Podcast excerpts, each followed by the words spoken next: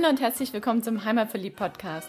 Der Podcast mit den besonderen Tipps für dein Wochenende in Stuttgart, in der Umgebung und auf der Schwäbischen Alb. Hier findest du das Passende zum Abschalten, Kraft tanken, Spaß haben, für Bewegung und Entspannung und Tipps und Tricks, was du alles dafür brauchst. Wir sind Susi und Frank Reiser, deine Hosts für diese Podcast-Episode und wünschen dir viel Spaß beim Reinhören und später beim Aufstöbern des Besonderen. Für die Podcast-Episode 121 haben wir heute einen Gast. Ah, bei dem sage ich, setz dich mal lieber hin, hol dir ein Bierchen und mach's dir gemütlich. Wir haben nämlich den Thorsten Schwemmle vom Kraftpaule zu Gast. Er ist der Inhaber und er wird uns jetzt ein bisschen was über den Kraftpaule erzählen. Und ja, ich glaube, es wird süffig. Aber jetzt, bevor wir über das kühle, goldene Getränk sprechen, Thorsten, wer bist du und wer ist vor allem der Kraftpaule? Ah ja, also ich bin der Thorsten, wie du schon richtig gesagt hast. Ich bin der Geschäftsführer vom Kraftpaule und der Kraftpaule ist eigentlich der erste Ansprechpartner für Craft Beer in Stuttgart. Wir machen eine Craft Beer Bar, machen das Craft Beer Festival, vertreiben Bierspezialitäten und machen ganz viele Tastings und alles rund um den goldenen Gerstensaft. Seit wann gibt es euch? Uns gibt es seit äh, 2015. In Stuttgart. Also seit fünf Jahren. In Stuttgart, genau. Gibt es euch noch woanders? Weil Frank hat irgendwie gerade gesehen, es gab auch mal in Böblingen eine Filiale. Ja, also wir waren ganz kurz ähm, dabei, noch was anderes aufzumachen, haben dann aber gemerkt, dass äh, ich nur eine Location machen will und kann. Und deswegen konzentrieren wir uns voll auf Stuttgart und die eine Location. Äh, wenn natürlich jemand irgendwo anders einen aufmachen will, dann könnten wir uns da gerne drüber unterhalten. Aber wir sind noch kein Franchise-Konzept. Wir sind ein persönlich geführtes Unternehmen hier in Stuttgart. Mhm. Und du sagst wir, wie viele Leute seid ihr? Aber wir sind eigentlich zehn, die gemeinsam investiert haben. Ähm, ich beschreibe es immer gern so: Es gibt neun, die Geld gegeben haben, und ich bin der Dumme, der die Arbeit machen muss. Glückwunsch. Hatte uns, kein uns, Geld. Uns Bier trinken muss, das Übrige ist am ja, Ende genau. vom Monat.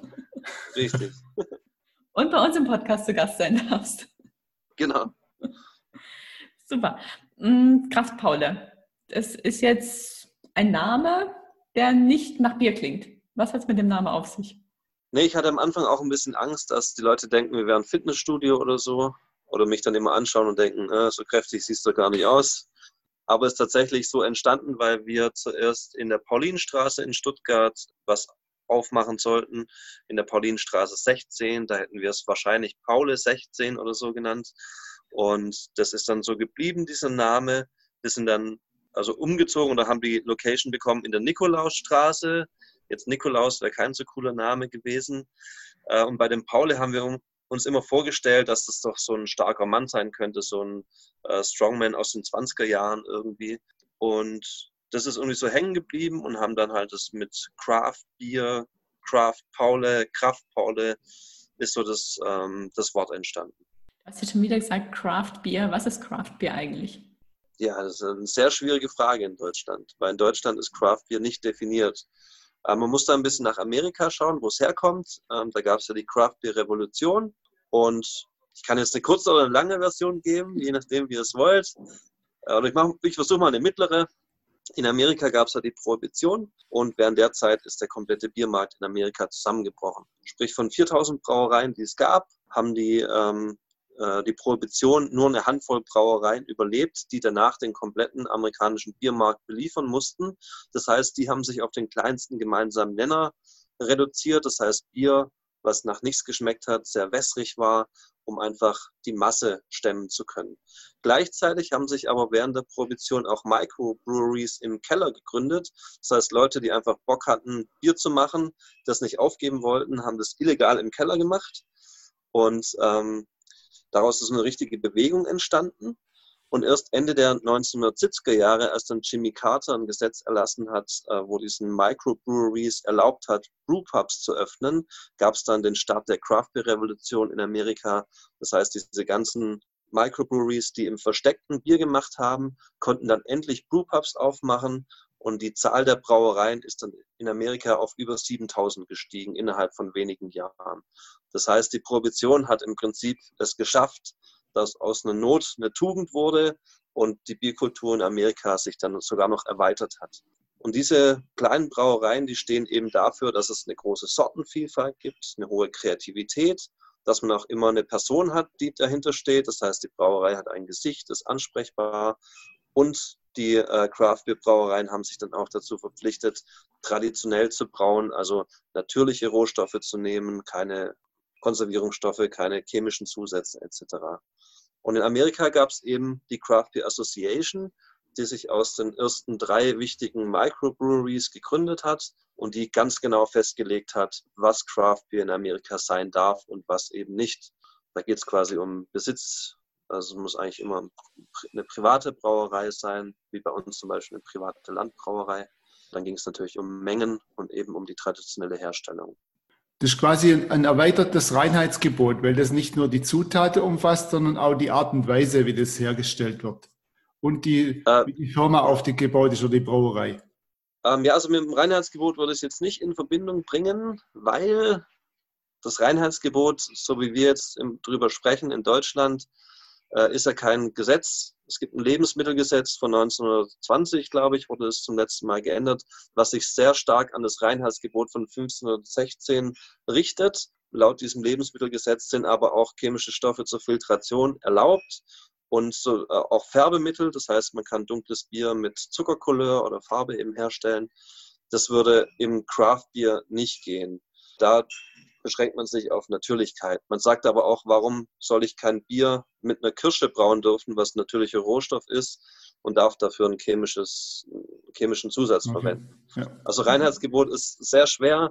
Viele Craft-Bier-Brauer stemmen sich sogar gegen das Reinheitsgebot und bringen sich da schon ein bisschen auch in Position, falls vom Europäischen Gerichtshof das auch mal verhandelt wird.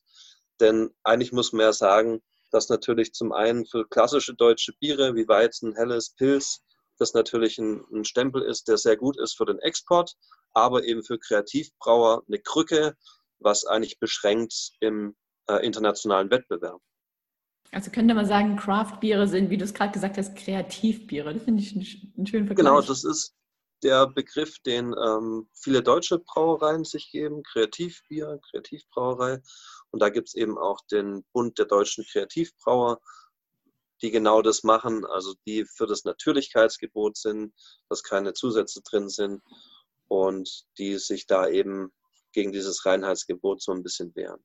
Hast du das ganze Wissen eigentlich so Learning by Drinking oder hast du irgendwas in Richtung Bier gelernt? Genau, mit jedem Bier lernt man mehr.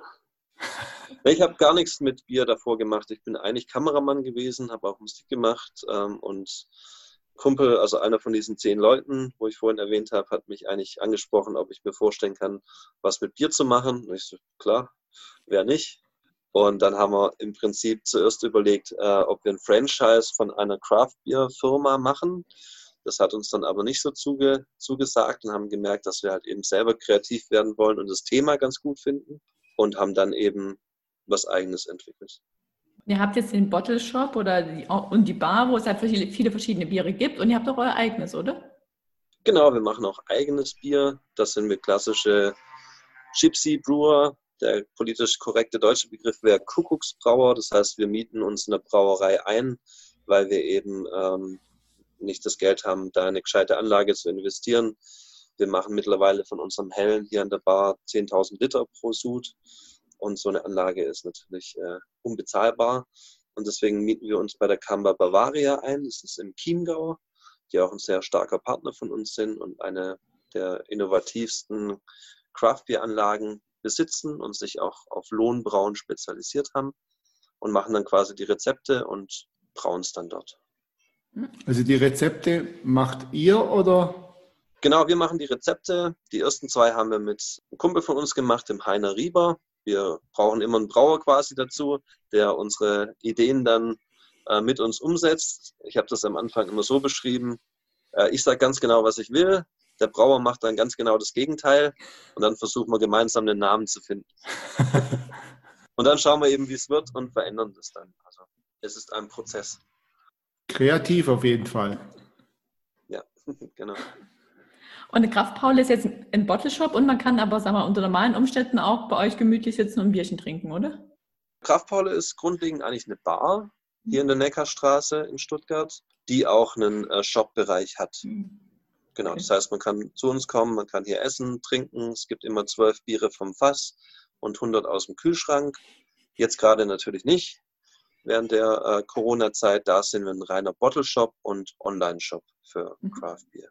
Ich bin ja auf euch aufmerksam geworden, weil ich für meine Eltern was zu Ostern gesucht habe. Ne? Ich dachte, irgendwie so ein Ostergeschenk, wo man gemeinsam was machen kann. Und ich glaube, irgendwie über Tourismus Baden-Württemberg kam irgendwie Newsletter und da reifte so die Idee und da habe ich bei euch ein virtuelles Tasting bestellt. Fand ich ganz spannend.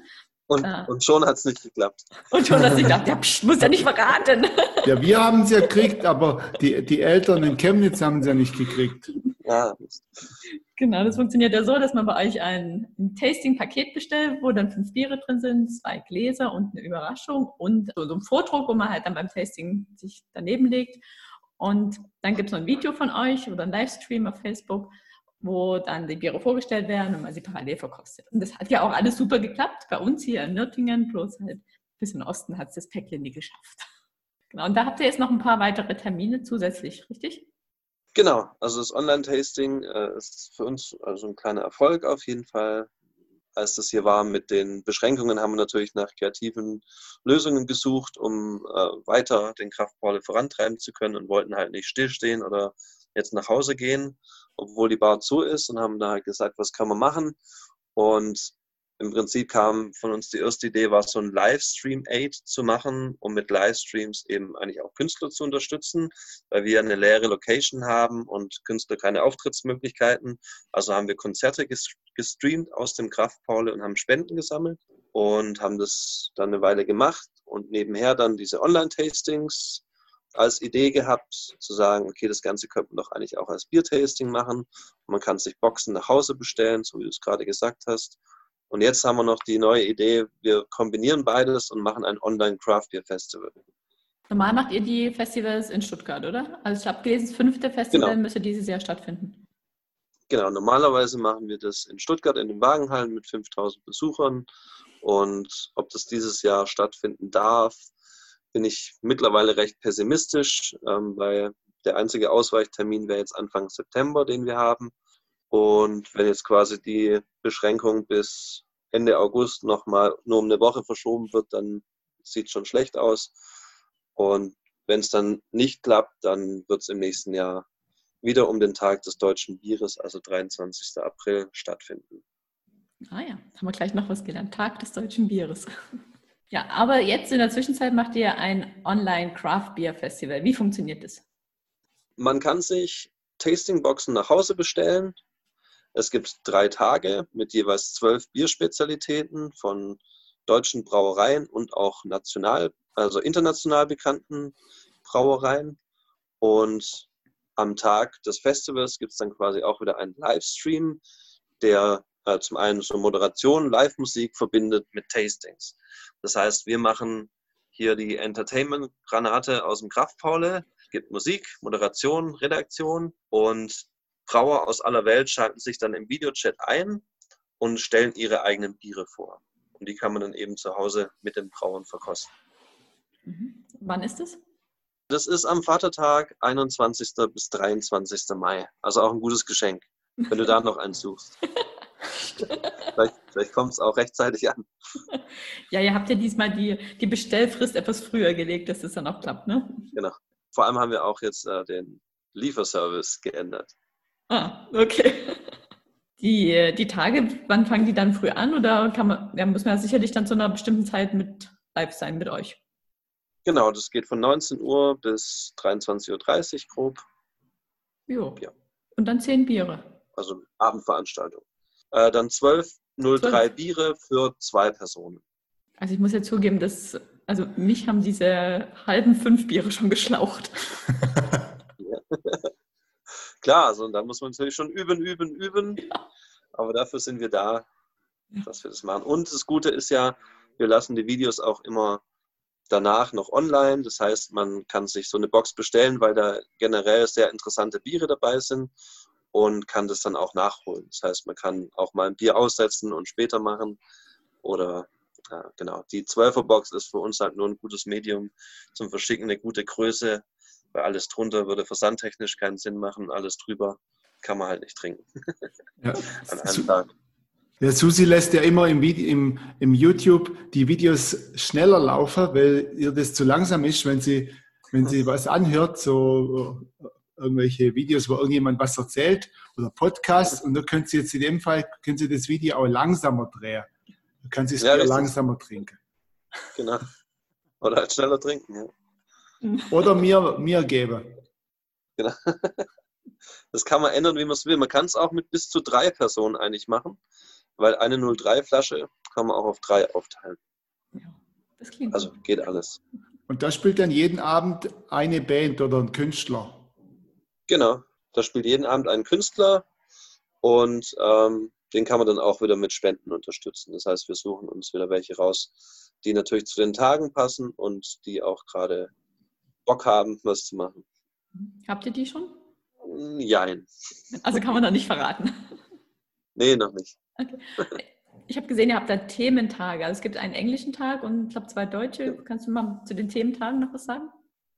Genau, also generell ähm, gibt es drei unterschiedliche Tage. Also es ist nicht immer dasselbe Bier, sondern immer natürlich was Unterschiedliches. Ich fange mal kurz mit dem Special an am dritten Tag. Das ist quasi ein englisches Tasting, weil wir natürlich viele englischsprachige Gäste auch haben und da dann auch was Besonderes machen wollten. Oder hier in Stuttgart natürlich auch viele amerikanische, ähm, also Military Bases hat, wo wir auch viele Kunden haben, die natürlich das Thema Craft Beer schon viel länger kennen. Und dann haben wir den ersten Tag, da geht es um deutsche Bierkultur. Da haben wir im Prinzip sehr, also zwölf deutsche Bierstile, angefangen von ähm, einem ungespundeten, helles, dunkles Pilz bis hin zu extremeren Bieren wie eine Gurkengose, einem im Whiskyfass gereiften dunklen Bier oder einem dunklen Bockbier zum Beispiel. Am zweiten Tag geht es dann eher um die großen Namen der kleinen Brauereien der Craft Beer Szene. Das heißt, da gibt es dann richtig Hopfenbomben, Sauerbiere, Fruchtsauerbiere von Sudden Death, First Viacek, Brewdog, Brew Age, wie sie auch alle heißen. Klingt spannend. Die Namen klingen ja schon mal spannend. Wir haben uns ehrlich gesagt noch nicht so mit dem Thema beschäftigt, aber es klingt auf jeden Fall interessant und schon die, wenn die Namen schon so kreativ sind, dann ja. denke ich, ist das Bier auch äh, trinkenswert.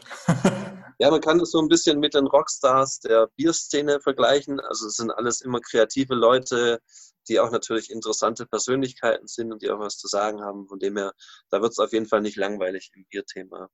Es sind auch meistens Leute, die aus dem Medienbereich kommen ursprünglich und sich dann da austoben. Okay, wie kommt das? Ich glaube, dass es was mit Kreativität zu tun hat. Wie wir vorhin schon gesagt haben, sind ja Kreativbiere, äh, die davon leben, dass es eigene Geschichten, dass ein, also Geschichten erzählt werden, dass es coole Etiketten hat, guter Inhalt, Alkohol. Klingt doch eigentlich nach Medienbranche. Hm. Und was kostet so eine Box, wenn man sich die jetzt bestellt? Äh, das ist unterschiedlich pro Tag. Das muss ich kurz lügen, ich weiß gerade selber nicht. Ich glaube, Tag 1 so um die 35 oder 38 Euro. Glaube 38. Tag 2, glaube ich, 2, 45 Euro. Und Tag 3 42 Euro. Okay, also zwischen 35 und 45 Euro, kann man sagen. Genau. Pro Tag. Und gibt es dann auch einen Festivalpass? Ja, ja, äh, den kann man sich ausdrucken. da kann man auch das Zelt quasi in den Garten schmeißen und dann noch so richtig. Genau, muss auch an dem Abend im Zelt draußen übernachten. Jo, kann man ja machen. Bei den Temperaturen, die wir gerade haben, ja. Da geht es auf jeden Fall. Und mit dem Bier dann sowieso, ja. Also. Genau. Also total Corona-tauglich. Gut, haben wir noch eine Frage? Was haben wir Wichtiges vergessen? Was gibt es noch zu sagen?